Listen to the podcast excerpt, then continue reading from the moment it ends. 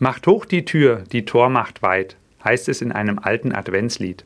In diesen Tagen ist es auf den Weihnachtsmärkten, bei Adventskonzerten oder auch in den Kirchen oft zu hören. Für mich passt dieses Lied wunderbar in den Advent. Ist doch der Advent die Zeit des Türenöffnens.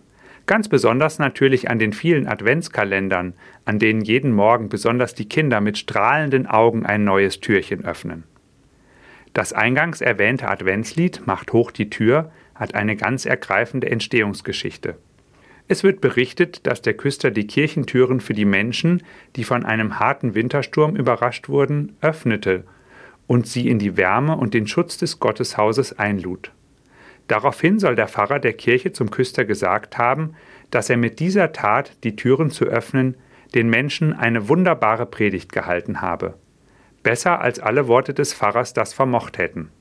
Der Pfarrer hieß Georg Weißel und soll nach dieser Begebenheit das bekannte Adventslied geschrieben haben.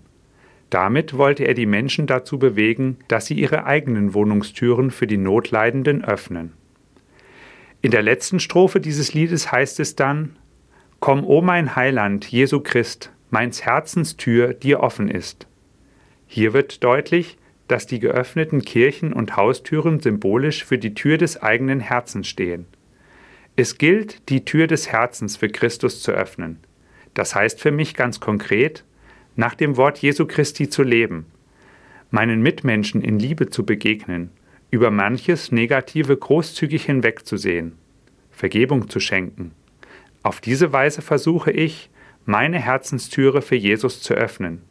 Vielleicht ist das auch für Sie eine Möglichkeit, sich in diesen Adventstagen auf Weihnachten vorzubereiten dann können wir voll Freude in die Worte des alten Liedes einstimmen. Macht hoch die Tür, die Tor macht weit.